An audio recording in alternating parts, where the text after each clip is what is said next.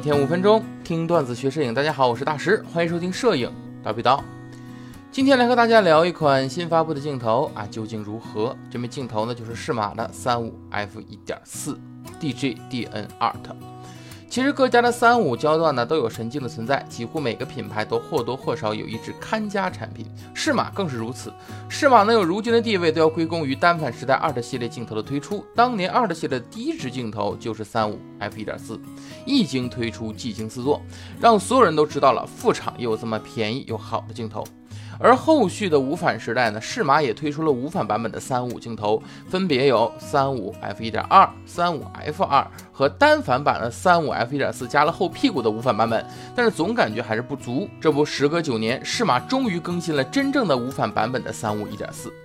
这枚三五 f 一点四，无论是外观还是光学结构，都是重新设计的。外观方面呢，整支镜头的体积为七十五点五乘一百零九点五毫米，口径为六十七毫米，重量为六百四十五克。整体还算小巧，重量呢也比较理想。同样，这枚镜头也具有防尘防滴设计，前镜片也采用了防水防污的镀膜，即便是沾染了雨水或者指纹，也可以很轻松的擦拭去除。再来就是细节，镜身部分呢是一层细腻的磨砂涂层，增加手感的同时呢，也可以防止指纹。那么镜身后屁股的位置是采用了钢琴的烤漆，光圈为整档标注，但是有刻度线让手动光圈更加精确。例如 f 一点四和 f F 二之间就有 F 一点六和 F 一点八基档光圈值可调，而且每一个光圈值呢都有档位的这种触感，嘎噔嘎噔的波的触感。呃，有一个无极光圈的拨杆，关掉的时候就可以变成无极光圈，就没有档位感了。在拍视频的时候呢，就不会有光圈的档位声音了。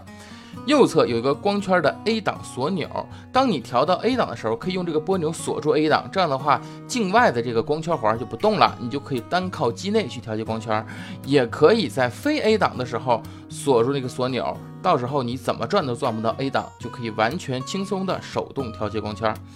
这个镜头呢，还有自动对焦的拨杆和对焦锁定按钮，当然这个对焦锁定按钮也可以在机内自定义成其他的功能按钮。那么这枚镜头的画质如何呢？首先，光学设计方面，这枚镜头采用了十一组十五片的光学结构，特殊镜片包含了一片 FLD、两片 SLD、一片 ELD 和两片非球面镜片，在实际使用中，画质的确是非常优秀。f1.4 全光圈的情况下，中心保持着非常高的锐度，边缘画质也不逊色。呃，不过受暗角影响，边缘曝光呢会有点暗。而各档光圈下画质依旧非常好，最小光圈是 f 十六，也依旧保持很高的锐度。在色散方面，这枚镜头在光圈全开下存在一定的轴向色散和横向色散。轴向色散要到 f 四的时候才能消失，横向色散要到 f 二点八的时候才能消失。不过色散嘛，后期能解决，所以这枚镜头的色散是在光圈全开下不完美的，但是是可以接受的。虚化方面，f 十四的光圈下有柔和圆润的焦微光斑，比较适合人像拍摄。对焦方面，这支镜头采用了步进式马达，该设计可以提供安静。灵敏的对焦，在实际使用中呢，发现对焦还是稍微有一些犹豫。最近对焦距离呢为零点三米，为拍摄时的景别选择也提供了更多的选择性。总的来说，这支镜头无论从体积、画质方面来讲，都是一支不错的三五镜头。那么这样的适马 Art，你爱了吗？